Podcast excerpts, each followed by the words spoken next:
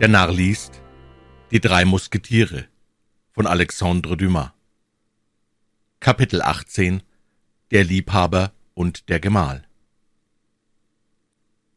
Als D'Artagnan durch die Tür eintrat, die ihm die junge Frau öffnete, sagte er, »Madame Bonacieux, erlauben Sie mir, Ihnen zu sagen, dass Sie da einen trübseligen Gemahl haben.« »Haben Sie denn unser Gespräch gehört?« fragte Madame Bonacieux und blickte D'Artagnan mit Unruhe an. »Ganz und gar.« »Wie, wie das, mein Gott?« »Durch ein nur mir bekanntes Verfahren, durch das ich auch Ihr etwas lebhafteres Gespräch mit den Häschern vernommen habe.« »Und was verstanden Sie von dem, was wir besprachen?« »Tausend Dinge. Fürs Erste, dass Ihr Gemahl schwachköpfig ist und einfältig, dass Sie glücklicherweise in Verlegenheit sind, was mir sehr angenehm ist, denn es gibt mir Gelegenheit, mich zu Ihrem Dienst anzubieten. Und Gott weiß, dass ich bereit bin, für Sie ins Feuer zu gehen, dass endlich die Königin einen verständigen, braven und ergebenen Mann zu einer Reise nach London benötigt. Ich habe mindestens zwei dieser Eigenschaften an mir und stehe damit zu Diensten.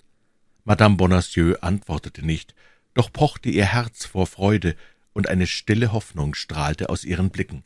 »Welche Bürgschaft können Sie mir stellen?« fragte sie, wenn ich Ihnen diese Sendung übertragen wollte. Meine Liebe für Sie.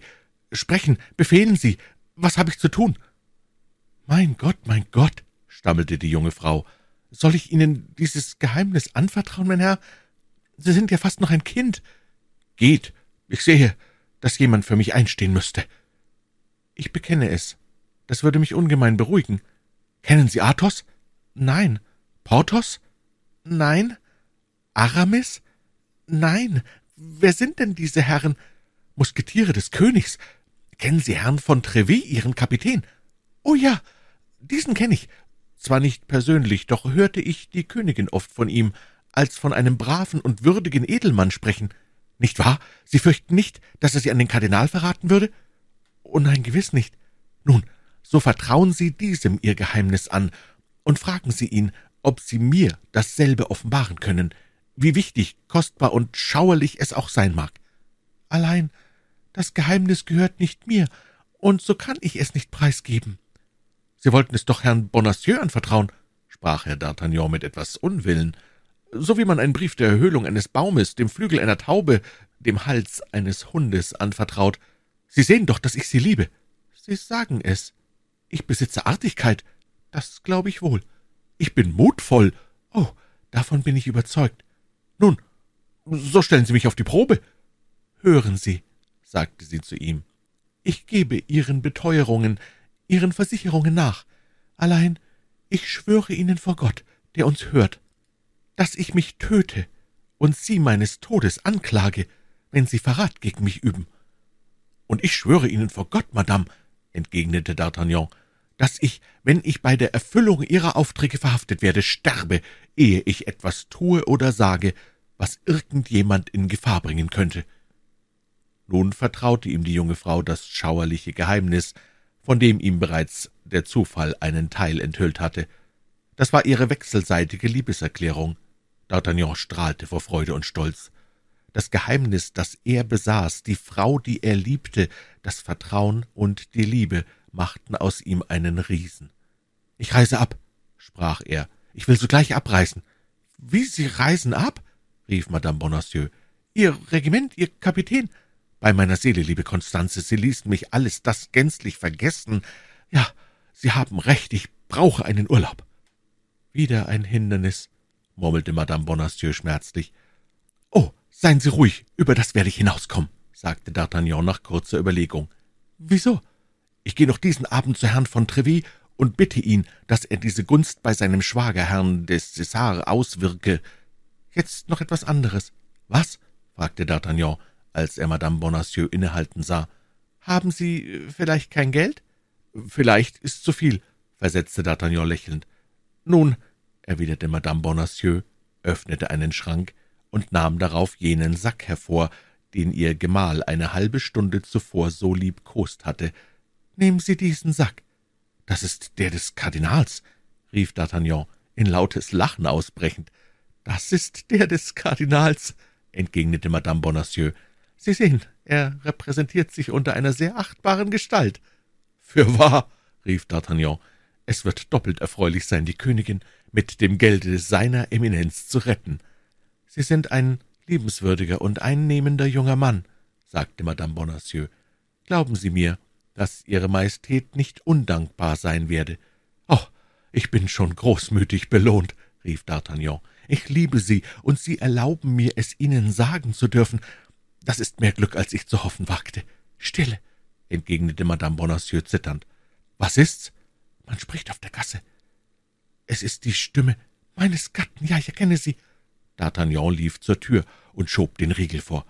»Er trete nicht früher ein, als bis ich fort bin. Erst wenn ich mich entfernt habe, schließen Sie ihm auf.« »Ja, aber auch ich sollte mich entfernt haben. Wie ließe sich, wenn ich hier wäre, das Verschwinden des Geldes rechtfertigen?« »Sie haben recht. Auch Sie müssen fortgehen.« »Fortgehen? Wie? Er wird uns sehen.« »So müssen Sie in meine Wohnung hinaufsteigen.« »Ha!« rief Madame Bonacieux.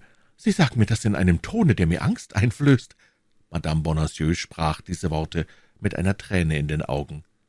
D'Artagnan bemerkte diese Träne und warf sich bewegt und gerührt auf die Knie vor ihr nieder. »Bei mir«, stammelte er, »sind Sie so sicher wie in einem Tempel. Ich gebe Ihnen mein Wort als Edelmann.« »So gehen wir«, sprach sie. »Ich vertraue Ihnen, mein Freund.« D'Artagnan schob wieder vorsichtig den Riegel zurück, und beide glitten leicht wie Schatten durch die innere Tür in den Gang, stiegen geräuschlos über die Treppe und gingen in D'Artagnans Zimmer. Als sie sich nun hier befanden, verrammelte der junge Mann zur größten Sicherheit die Tür. Dann traten sie beide zum Fenster und sahen durch eine Ritze des Balken Herrn Bonacieux, der sich mit einem Mann im Mantel unterredete.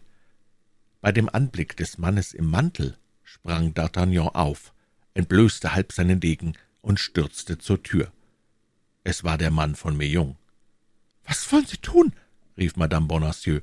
»Sie bereiten unser Verderben.« »Aber ich habe geschworen, diesen Menschen zu töten«, rief D'Artagnan. »Ihr Leben ist in diesem Moment angelobt und gehört nicht Ihnen. Im Namen der Königin verbiete ich Ihnen, sich in irgendeine Gefahr als in die der Reise zu begeben. Und befehlen Sie mir in Ihrem eigenen Namen nichts? In meinem Namen«, versetzte Madame Bonacieux mit lebhafter Rührung.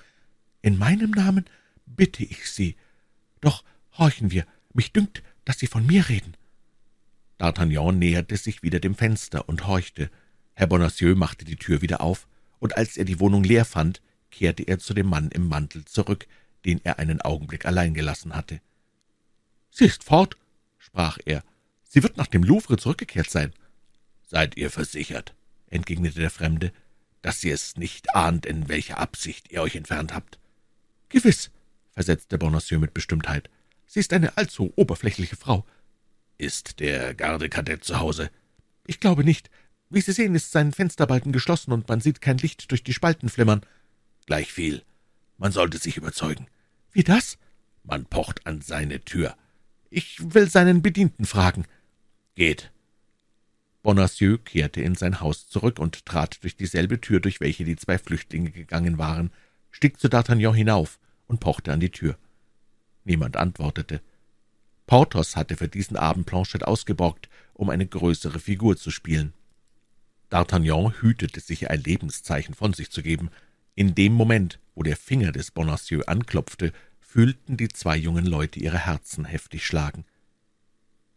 »Es ist niemand hier«, murmelte Bonacieux. »Gleichviel treten wir immerhin bei euch ein. Wir sind doch sicherer als auf einer Türschwelle.« »Oh mein Gott«, seufzte Madame Bonacieux, »jetzt werden wir nichts mehr hören.« »Im Gegenteil«, sagte D'Artagnan, »wir werden umso besser hören.« D'Artagnan hob die drei oder vier Dielen auf, die sein Zimmer zu einem zweiten Dionysohr machten, breitete einen Teppich auf den Boden, kniete nieder und gab Madame Bonacieux einen Wink, sich gegen die Öffnung zu neigen, wie er es tat. »Seid ihr versichert, dass niemand hier ist?« fragte der Unbekannte. »Ich bürge dafür«, versetzte Bonacieux. »Und ihr denkt, dass eure Gemahlin nach dem Louvre zurückgekehrt ist, ohne dass sie mit jemand anderem als mit euch sprach? Ich bin davon überzeugt. Das ist ein wichtiger Punkt, versteht ihr? Ist also die Nachricht, die ich Ihnen brachte, von Bedeutung? Von sehr großer, mein lieber Bonacieux, ich verhehle es euch nicht. So wird der Kardinal mit mir zufrieden sein. Ich zweifle nicht daran. Der große Kardinal. Seid ihr versichert, dass eure Gemahlin als sie mit euch sprach, keine Eigennamen genannt hat? Ich glaube nicht. Sie hat weder Frau von Chevreuse noch Herrn von Buckingham noch Frau Burnett genannt? Nein, äh, sie sagte mir bloß, dass sie mich nach London schicken wollte, um dem Interesse einer hochgestellten Person zu dienen. Der Verräter, flüsterte Madame Bonacieux. Stille, versetzte D'Artagnan und fasste sie bei der Hand, die sie ihm ließ, ohne daran zu denken. Gleichviel, fuhr der Mann im Mantel fort, ihr seid ein Schwachkopf, dass ihr nicht getan habt, als ob ihr den Auftrag übernehmen wollet. Ich besäße jetzt den Brief, der bedrohte Staat wäre gerettet, und ihr und ich? Nun, der Kardinal würde euch ein Adelsdiplom geben. Hat er das gesagt?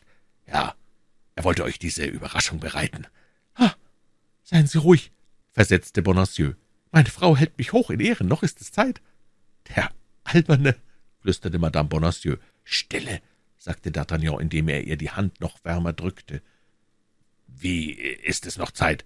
fragte der Mann im Mantel. Ich kehre nach dem Louvre zurück, erkundige mich nach Madame Bonacieux und sage, dass ich mir die Sache überlege, ich erneuere das Geschäft, nehme den Brief in Empfang und laufe zum Kardinal. Nun, so beeilt euch. Ich möchte bald das Resultat eures Ganges in Erfahrung bringen. Der Unbekannte ging fort. Der Abscheuliche, rief Madame Bonacieux und bezeichnete mit diesem Prädikat abermals ihren Gemahl. Stille, rief D'Artagnan und drückte noch immer wärmer ihre Hand. Ein entsetzliches Geheul unterbrach jetzt die Betrachtungen D'Artagnans und der Madame Bonacieux. Es war ihr Gemahl, der das Verschwinden seines Sackes gewahr wurde und über den Dieb fluchte.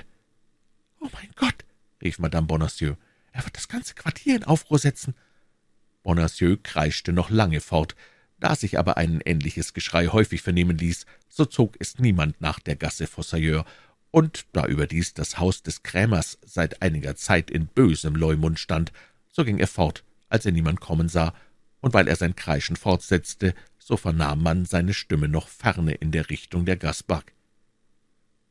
»Da er nun fort ist, müssen auch Sie sich entfernen«, sagte Madame Bonacieux. »Mut und besonders Klugheit.